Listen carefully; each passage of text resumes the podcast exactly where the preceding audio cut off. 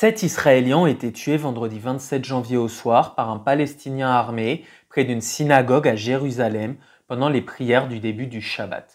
Un énième attentat alors que la veille, jeudi 26 janvier, neuf Palestiniens sont morts dans une attaque menée par l'armée israélienne dans la ville de Jenin. Une multiplication d'assassinats qui risque de conduire à une escalade des tensions, comme on en a trop souvent l'habitude. Mais pourquoi la situation israélo-palestinienne est-elle aussi tendue et pourquoi ce conflit perdure-t-il au fil du temps? Peut-on réellement espérer un apaisement des tensions tôt ou tard? D'où tirent-elles leurs origines? Avant tout et pour comprendre, voilà ce qu'il faut savoir.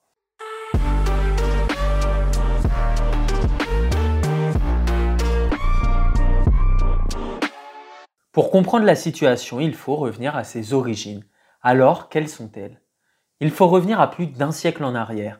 À cette époque, Israël n'existe pas, contrairement à la Palestine, qui est une province de l'Empire ottoman, peuplée à 80% de musulmans. Les 20% restants sont composés équitablement de juifs et de chrétiens.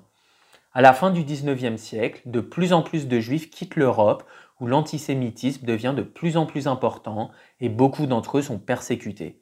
Parmi leurs principales destinations, on retrouve la Palestine, territoire qui, dans la tradition juive, correspond à la terre promise par Dieu à Abraham. C'est à partir de là que naît le sionisme, un mouvement politique et religieux dont le sens initial est de permettre aux Juifs de bénéficier d'un territoire national en Palestine. En 1917, durant la Première Guerre mondiale, le Royaume-Uni entre en guerre contre l'Empire ottoman et donc par conséquent la Palestine, le gouvernement britannique promet alors aux Arabes un royaume indépendant et aux Juifs la construction d'un foyer national en Palestine. L'Empire ottoman s'effondre à la fin de la guerre en 1918, le Royaume-Uni prend officiellement le contrôle de la Palestine, plusieurs dizaines de milliers de Juifs s'y installent jusqu'au début de la Seconde Guerre mondiale en 1939. On le sait, une guerre qui s'avérera être une terrible barbarie contre les Juifs, ce qui accentue encore l'immigration juive vers la Palestine, mais accentue aussi les tensions entre les communautés arabes et juives sur les terres palestiniennes. Mais alors, quand Israël est-il né? Eh bien, justement, c'est à la fin de la Seconde Guerre mondiale. En 1947, l'Organisation des Nations Unies, l'ONU, née deux ans plus tôt, crée officiellement un plan pour séparer la Palestine entre un État juif, Israël, et un État arabe.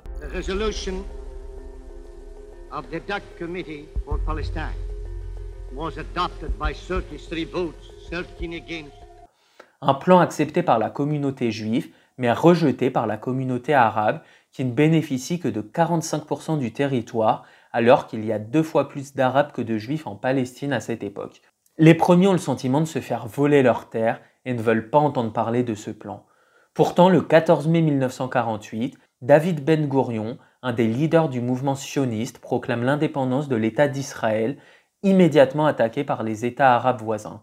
C'est la naissance du conflit israélo-arabe.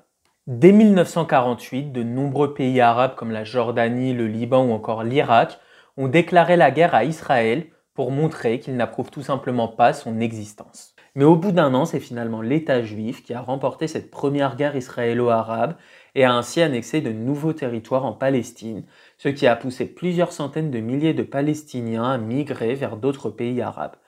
Une deuxième guerre israélo-arabe a lieu en 1956, puis en 1967 a lieu la guerre des six jours. Comme son nom l'indique, celle-ci dure moins d'une semaine, mais causera plus de 20 000 morts, quasiment tous du côté des pays arabes, et permet à Israël d'étendre encore un peu plus son territoire sur des zones qui appartenaient jusqu'alors à des pays arabes, comme la péninsule du Sinaï, égyptienne à l'époque.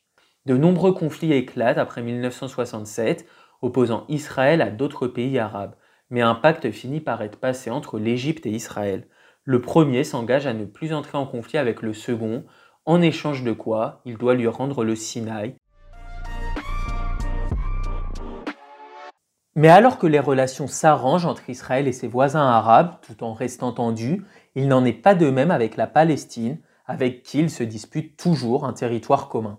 En 1987 débute alors la première Intifada, appelée également guerre des pierres. Elle désigne la période de conflit entre les Palestiniens des territoires occupés et Israël. Elle ne prendra fin que six ans plus tard, en 1993, avec les accords d'Oslo. Ceci représente une première lueur d'espoir en direction d'une réconciliation, puisque le gouvernement israélien reconnaît officiellement l'OLP, l'Organisation de libération palestinienne, comme représentante du peuple palestinien. Réciproquement, l'OLP reconnaît à Israël le droit d'exister. Le problème, c'est que cet accord ne se concrétisera jamais dans les faits.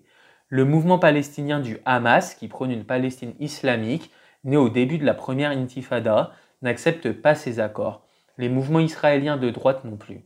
Résultat, une deuxième intifada débute en 2000 pour une durée de 5 ans. Elle sera encore plus meurtrière que la première. Au cœur du conflit, on retrouve une région, Gaza, un territoire en grande partie entouré par Israël. En 2005, l'armée israélienne a quitté cette région. Le Hamas, considéré comme un mouvement terroriste par beaucoup de pays et l'Union européenne, va prendre le pouvoir dans cette zone. Le gouvernement israélien décide alors d'un blocus du territoire. Trois guerres de Gaza éclatent consécutivement entre 2009 et 2014, faisant encore plusieurs milliers de morts, quasiment tous dans le camp palestinien. Des victimes toujours bien plus importantes que dans le camp israélien, qui s'expliquent par le fait qu'Israël est mieux équipé, notamment grâce à l'aide des États-Unis qui financent des dômes de fer pour intercepter les roquettes lancées depuis Gaza.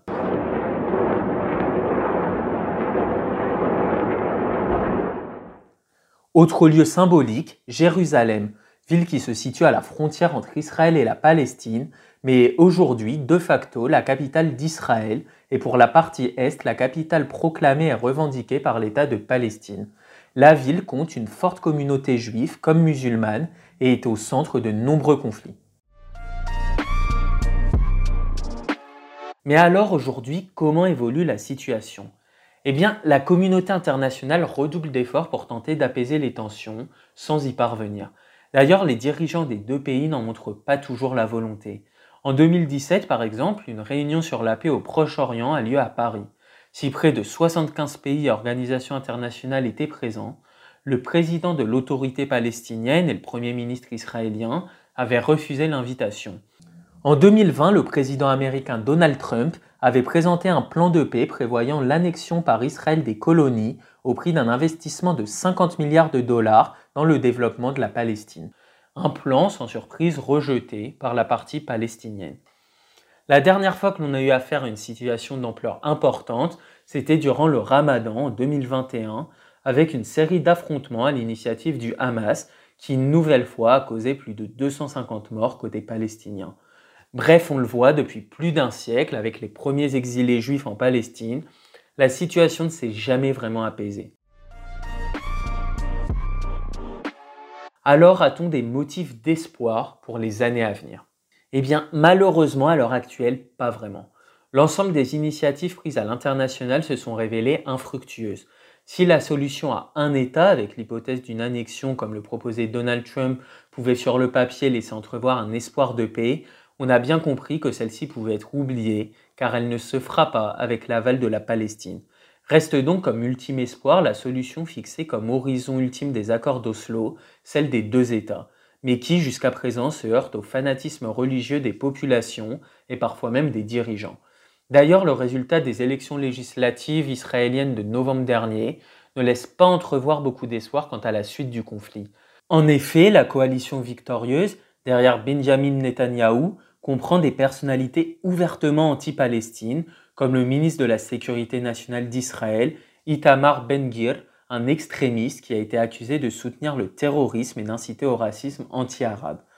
Plus largement, six partis de la coalition sont religieux et deux d'entre eux représentent les juifs israéliens ultra-orthodoxes, les Haredim. Autant dire qu'à l'heure actuelle, on semble plus proche d'une troisième intifada que d'une transition vers la paix. Retrouvez tous les jours un podcast d'actualité sur cactus-info.fr, Spotify et Apple Podcasts.